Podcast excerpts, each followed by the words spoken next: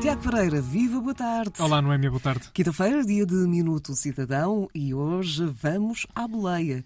Não para já do trânsito na Antena 1, mas de uma campanha nacional sobre a utilização segura da internet que se chama hashtag Ler Antes, Clicar Depois e que foi lançada na semana passada e que pretende dar às pessoas algumas ferramentas necessárias para que possam ter comportamentos cada vez mais seguros durante o tempo em que estão na internet. Exatamente, Noemi. A campanha Ler Antes, Clicar Depois teve início no Dia Mundial da Internet, que se celebrou a 17 de maio e que tem subjacente a ideia de desenvolvermos um comportamento mais seguro e consciente enquanto navegamos no mundo digital. É por isso uma iniciativa de consciencialização dos vários públicos que utilizam a internet diariamente e que permite, de alguma maneira, a trazer a todas todas as pessoas com mais ou menos literacia digital, um processo muito pedagógico para fomentar comportamentos eh, mais seguros.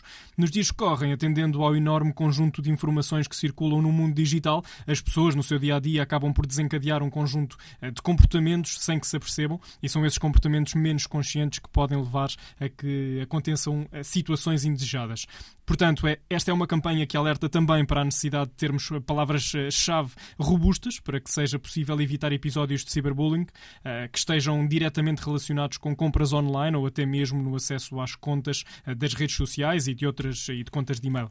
Tiago, e que tipo de iniciativas serão uh, dinamizadas através da campanha, esta campanha de que estamos a falar hoje, ler antes, clicar depois? Esta é uma campanha multiplataforma e que resulta de um trabalho conjunto com o Conselho Superior de Segurança no Ciberespaço. Consiste na disponibilização de um elemento informativo, cartões com mensagens de alerta e de um conjunto de vídeos de curta duração, muito simples e pedagógicos, que podem ser vistos na RTP, uma vez que foi estabelecida uma parceria e também noutros meios de comunicação para que a mensagem possa chegar ao maior número de pessoas. São vídeos que têm um foco particular num conjunto de casos práticos para que as pessoas, de alguma forma, eh, se possam identificar.